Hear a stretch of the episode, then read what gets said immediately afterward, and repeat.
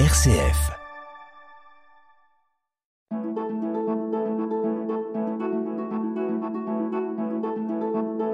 Itinéraire. RCF.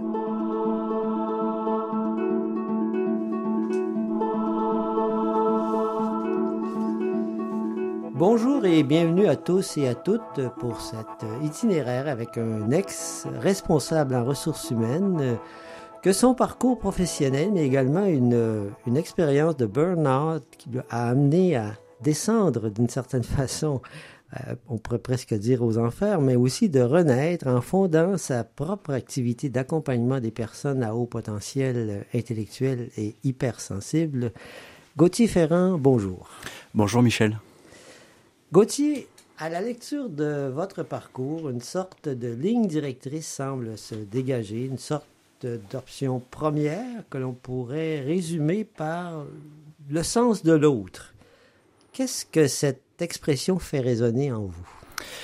J'ai en effet toujours été attiré oui. par la relation aux autres et j'ai beaucoup appris aux scouts. Alors j'ai commencé moi le scoutisme à l'âge de 7 ans. J'ai été euh, d'abord louveteau, puis scout, mmh. pionnier, compagnon et euh, chef.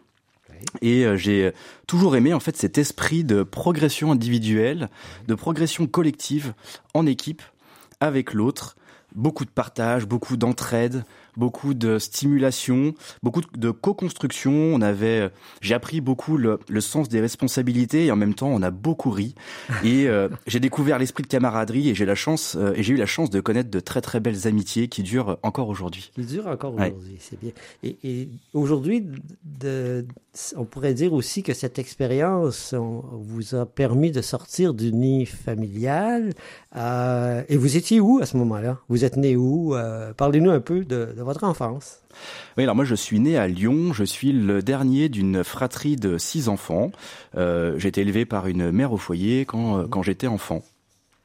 Et, euh, et, à ce moment-là, vous, euh, vous, vous, étiez avec, dans un milieu quand même porteur, si on peut dire, en termes de foi.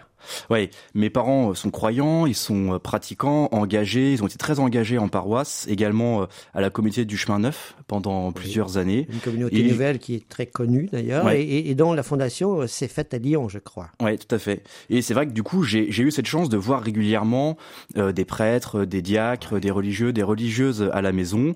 Euh, mes parents ont également beaucoup accueilli de personnes isolées, que ce soit à Pâques, que ce soit à Noël. En fait, euh, j'ai été élevé dans un milieu où euh, l'attention est portée à l'autre. D'où ce sens de l'autre que vous avez comme, comme un peu comme ligne directrice de vie. Oui, c'est quelque chose qui a, qui a dû contribuer et également, moi, avec ce qui m'anime et avec ma propre personnalité oui. et avec ma propre histoire de vie. Clairement, euh, l'environnement dans lequel j'ai été élevé a contribué à ça. Et vos études? Qu'est-ce que vous avez fait comme études? Alors, moi, j'ai fait mes choix à partir de deux critères j'ai un côté très logique, j'ai ouais. un côté très cartésien. Donc, d'une part, j'avais besoin de comprendre et j'ai toujours eu un attrait pour ce qui est scientifique. Et en même temps, bah, ce désir d'accompagner l'autre pour l'amener plus loin au service de l'autre. Donc, j'ai commencé après mon bac, euh, je suis parti en médecine. Oui. Euh, L'idée pour moi à ce moment-là était plutôt d'être généraliste. Donc on va vraiment vraiment ce côté oui. euh, j'aime la rationalité, j'aime comprendre et en même temps j'aime que l'individu se situe dans son ensemble et qu'il comprenne comment il fonctionne. Alors j'ai pas axé plutôt sur la personne que sur la maladie. Si Exactement. en fait, ça. ce que ce que j'aime, c'est comprendre l'individu dans son écosystème, dans son environnement. Oui. Euh, donc, je n'ai pas eu le concours euh, de, de, médecine et après, je suis parti vers vers le droit et euh, progressivement vers le droit social. Et donc, j'ai obtenu un, un, master 2 en droit et gestion des ressources humaines à Lille. Comment vous sentiez-vous pendant ces années de scolarité? Globalement, pas très heureux. Pas très heureux. Euh, J'avais une sorte de mal-être intérieur. Je me sentais en décalage. En fait, en, en primaire, au début collège, euh, j'étais premier de classe et euh, j'avais en fait avec moi cette casquette d'intello, de surdoué. À l'époque, je le savais pas, ah qui ne se comprend pas et j'avais un, un grand manque de confiance en moi. Et puis progressivement, en fait, je suis tombé dans une sorte de cercle vicieux. Euh, j'ai commencé à moins travailler pour être mieux accepté et mieux compris, euh, ce qui n'a pas marché. Euh, je n'ai pas développé particulièrement de méthode d'apprentissage parce que j'avais des facilités, donc ça se faisait globalement tout seul. Oui. et je l'ai payé en fait au lycée où bah j'ai eu moins de succès euh, parce que bah, les méthodes d'apprentissage que je n'avais pas acquises en fait ont fait que mes mes résultats ont été mauvais et donc moins de succès, moins d'estime de soi et puis euh, je suis ce qu'on fait ce qu'on a ce qu'on appelle un élève décrocheur euh, et puis j'étais très très angoissé du coup au lycée à l'idée d'obtenir mon bac. L'élève décrocheur malgré le fait que vous aviez un intérêt quand même pour les études, que vous aviez une intelligence qui vous permettait de réussir. Exactement et en fait ce qui me manquait c'était le côté passion, le côté sens et pourquoi j'apprends les choses, euh, et puis ce sentiment de décalage en fait hein, qui faisait que j'avais assez peu d'amis, en tout cas dans le lycée dans lequel j'étais. Itinéraire sur RCF. Itinéraire. Après l'obtention de votre master 2 en droit social, euh, Gauthier, vous êtes arrivé dans le monde du travail. Euh, je dirais où, quand, comment? alors moi j'ai voulu faire euh, mon, mon, master 2 en alternance. J'avais envie de, de, sortir des bancs de la fac et cette alternance je l'ai faite euh, au sein d'un siège social d'un grand groupe automobile à Paris.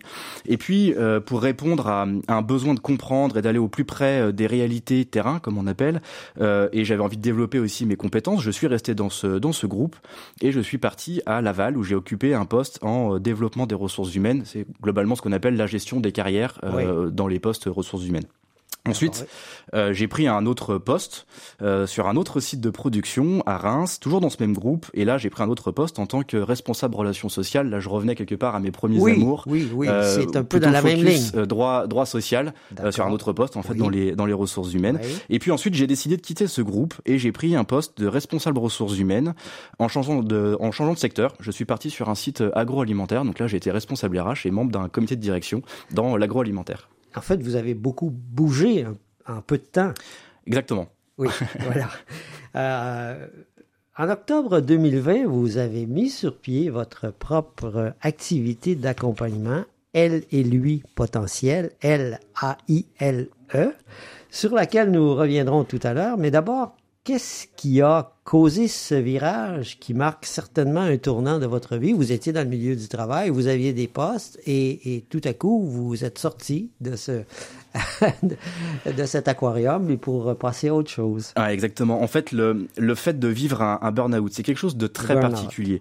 Dans, mes, dans mes différentes expériences professionnelles, j'ai été beaucoup tiraillé dans mon système de valeurs avec euh, une option fondamentale pour l'humain et les duretés les incohérences aussi, voire les absurdités euh, des environnements en fait dans lesquels j'ai été dans la gestion des personnes et des projets. J'ai connu euh, des euh, managers toxiques, j'ai connu le harcèlement, y compris à l'école, des tâches administratives pas très valorisantes. En fait, quelque part, un, un douloureux constat suivant lequel, selon moi, l'homme n'était pas au cœur du système. Et ça, c'était vraiment contradictoire par rapport à mon propre système de valeurs. Donc j'ai été tiraillé en fait entre cette volonté de faire le bien, vraiment pouvoir contribuer à cette logique de bien commun, et une une réalité euh, de, de l'impuissance euh, pour le faire, en tout cas dans les environnements dans lesquels j'ai été. Vous sentiez une espèce de fracture intérieure entre, entre vos valeurs, vos, votre façon de concevoir les choses, de concevoir la vie, d'entrer en relation et les réalités que vous viviez. Oui, complètement. En fait, j'ai vraiment été euh, confronté à cette réalité de vraiment de vouloir contribuer à cette notion de bien commun, euh, et puis une, une, réalité complètement autre, en fait, dans le monde du travail. Encore une fois, dans les environnements que j'ai connus, euh, qui a été une réalité complètement différente, et, euh, et j'ai vraiment euh, ressenti un sentiment d'impuissance par rapport au système de valeurs et, et à l'exigence aussi que, que je voulais y mettre pour, pour les autres. Autrement dit, même votre bonne volonté dans les postes que vous occupiez ne suffisait pas à modifier les choses jusqu'à un certain point. Non, et euh, malgré le fait d'avoir pris un poste responsable RH, euh, du coup j'étais membre oui. du comité de direction, donc là je me disais à ce moment-là, eh bien je vais pouvoir avoir la main pour pouvoir oui. mener, comme on dit, une politique RH oui, et pour pouvoir accompagner les hommes et les femmes de l'entreprise un peu comme je l'entends. Et en fait je me suis rendu compte que ce n'était pas du tout possible, euh, en tout cas pas du tout selon mon système de valeurs euh, dans l'environnement dans lequel j'étais. Et vous avez vécu un burn-out et aussi une reconstruction, une renaissance. Comment s'est faite cette reconstruction? Et puisque vous êtes euh, croyant, pratiquant, euh, chrétien, euh, on pourrait presque dire une sorte de résurrection que vous avez vécue. Oui, en fait, le, le burn-out, c'est quelque chose de très particulier. Et globalement, seules les personnes qui l'ont connu peuvent, euh, peuvent réellement comprendre. Il y a un sentiment de solitude qui est très marqué, qui est très présent chez les personnes qui connaissent un burn-out, euh, parce que ça se voit pas forcément de l'extérieur. C'est une fatigue euh, mentale, une fatigue physique, une fatigue psychologique, euh, qui fait que, on dit que c'est un peu la, la batterie qui est grillée, mais du coup on le voit pas de l'extérieur. C'est ok c'est pas perceptible à l'extérieur. Exactement. Et, euh, et, et à ce moment-là, moi j'ai découvert aussi que j'étais euh, j'étais surdoué. Alors j'aime pas du tout ce terme, mais c'est un des termes Oui, qu'on qu'on emploie euh, après le burn-out. Alors, moi je suis allé euh, chercher de l'aide. Oui. Euh, alors j'ai fait un triptyque en fait. Je suis allé euh, d'abord chercher une aide thérapeutique dans un premier temps pour euh, m'accompagner dans euh, la prise de conscience de, de là où j'en étais, euh, pour guérir les blessures, pour guérir les traumatismes du coup que j'avais pu euh, vivre. Le coaching également m'a beaucoup aidé à, à avancer en parallèle parce que le, Oui. le principe du coaching c'est vraiment une logique de mise en action et euh, j'avais aussi en parallèle un accompagnement avec un conseiller spirituel. Et je crois, en tout cas pour moi, que c'est ce triptyque qui m'a permis de rebondir euh, avec ce burn-out, cette chance d'être euh, croyant, euh, Oui, du coup, pour avoir bien ce sûr. triptyque et de me Oui. dire, eh bien, Dieu est là. Euh, Oui. Il est là aussi pour m'aider et Ouais. pour avancer. Euh, donc voilà, ça m'a permis d'accepter cette douance, d'accepter euh, ce burn-out, ce dont je voulais pas du tout au démarrage, accepter comment je fonctionne, que je fonctionne différemment, parce Ouais. que bah, quand on fonctionne avec un haut potentiel intellectuel, on fonctionne différemment. Et euh, voilà, c'est un, un fonctionnement qualitativement euh, différent. Et donc d'accepter toutes ces différences, en fait, pour faire quelque part. Aujourd'hui, je le dis, ce, ce burn-out, c'est un cadeau. Oui. Euh, et de faire de cette épreuve Oui. une, une force, une vraie chance, en fait, Oui. de pouvoir euh, avancer, de pouvoir vivre ma vie complètement différemment au service des autres. C'est beau. Gauthier, nous arrivons à mi-chemin de notre entretien et à la pause musicale. Euh, Nous vous avons invité à en choisir le contenu. Qu'est-ce que nous allons entendre grâce à vous et avec vous? Alors nous allons entendre le chant de la promesse scout. Euh, c'est un chant qui m'est très cher parce que euh, il m'a guidé hein, pendant toutes ces années scouts. Ouais. hein, encore une fois, 13 ans euh, de scoutisme, c'est quelque chose qui a beaucoup contribué. Ouais. Et j'aime beaucoup ce chant parce que il nous rappelle que euh, nous pouvons tous, autant que nous sommes, être fragiles face à nos engagements et qu'avec l'aide de Dieu qui est amour, tout est possible. Nous écoutons ce chant.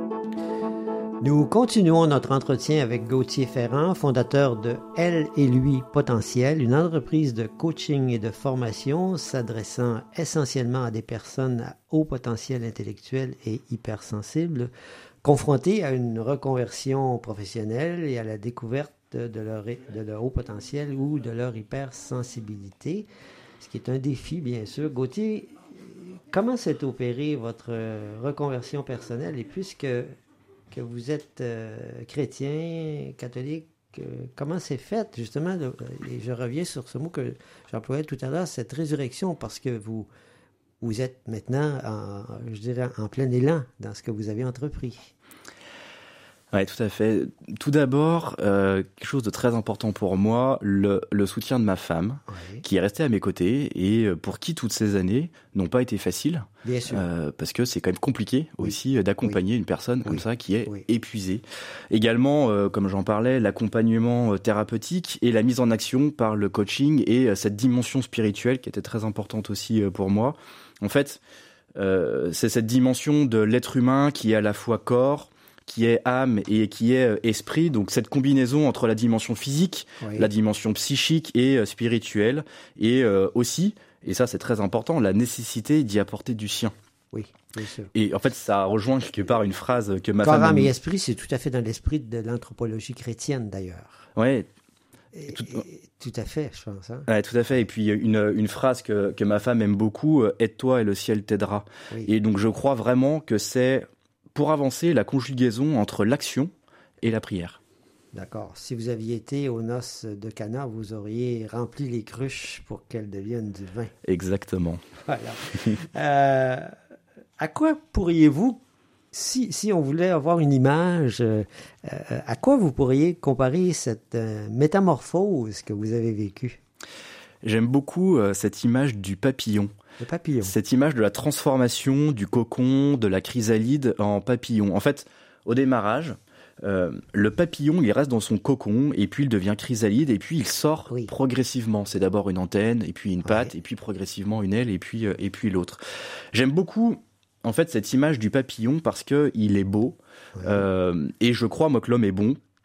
Et, et, cette beauté se retrouve dans la palette des couleurs qui habillent euh, ce papillon par les dégradés. Euh, et l'être humain n'est pas binaire en fait. Tout est tout est nuance, tout est Oui. subtilité. Oui. Et c'est ce que j'aime retrouver moi dans quand, quand je regarde un papillon, c'est ce que j'aime regarder dans le dégradé euh, de Ah oui. des, des couleurs. Ensuite, euh, l'image aussi du, du papillon me, me renvoie à quand on regarde un papillon, quand on regarde ses ailes, on voit qu'il a des taches en fait, qui correspondent à ce qu'on appelle des zones d'ombre, des, des défauts, et également des rayures, des blessures. En fait, ce sont nos cicatrices que l'on porte tous euh, en nous.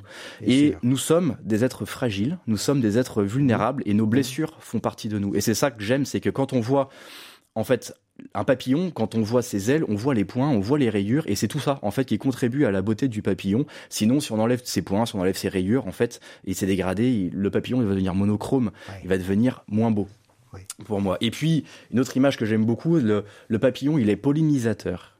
En Ah fait, oui. il participe au process de la Oui. vie en volant de fleur en fleur. Et ça, c'est une image que j'aime beaucoup. Il reste pas dans son cocon sur sa tige, il vole et il pollinise.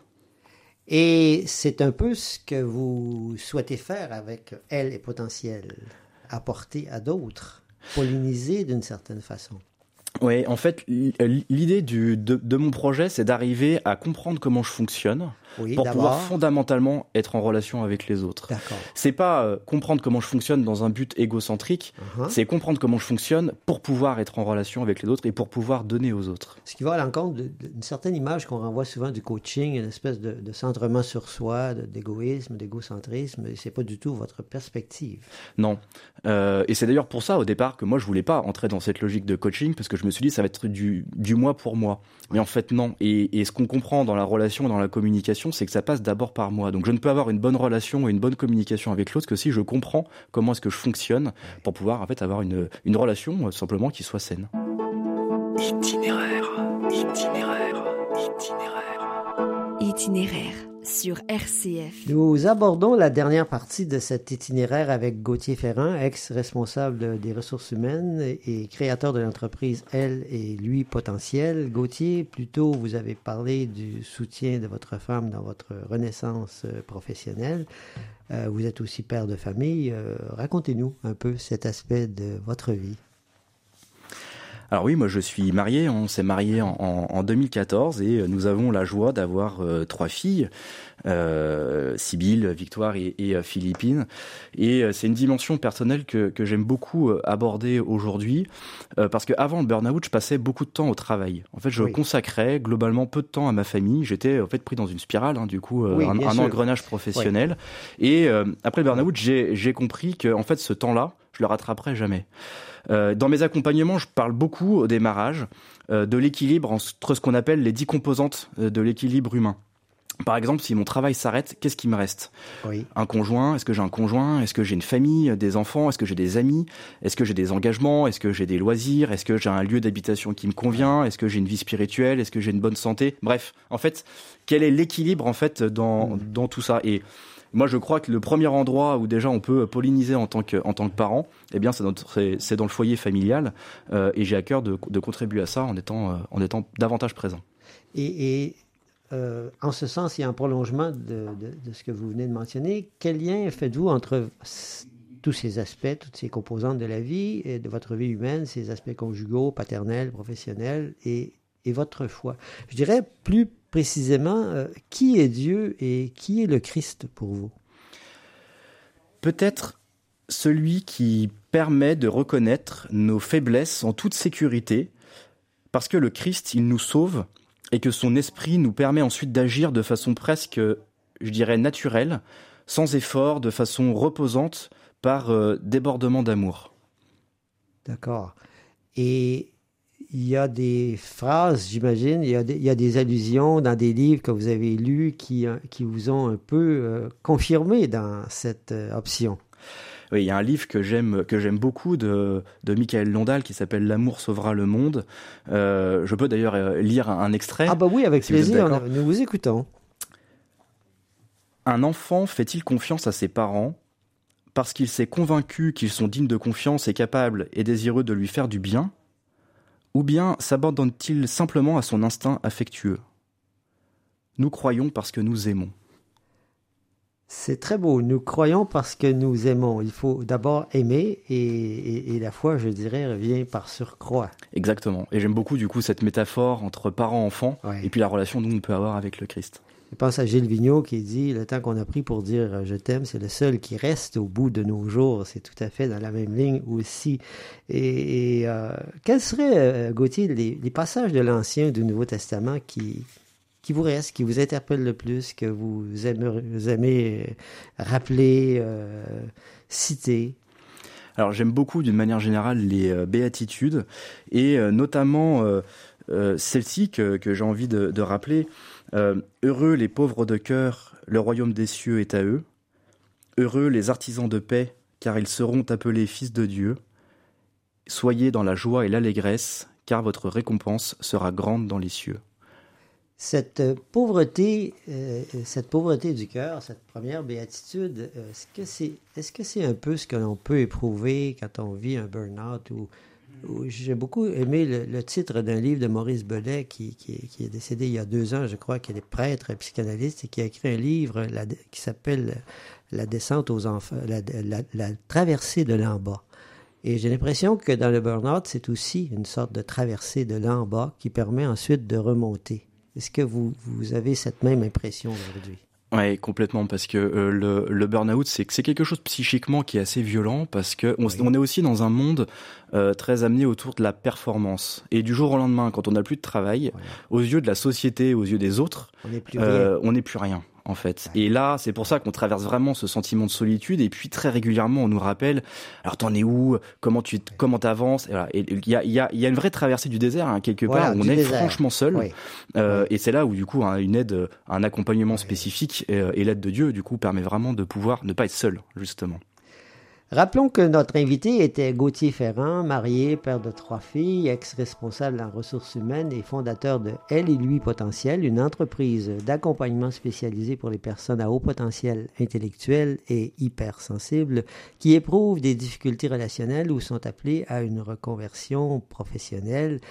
Euh, c'est une longue énumération, mais qui correspond tout à fait à vous, Gauthier, que, euh, que je veux remercier pour euh, d'avoir accepté notre invitation et en vous souhaitant aussi une bonne continuation dans le projet qui est maintenant vôtre. Merci beaucoup, Michel, pour cette invitation. Avec plaisir.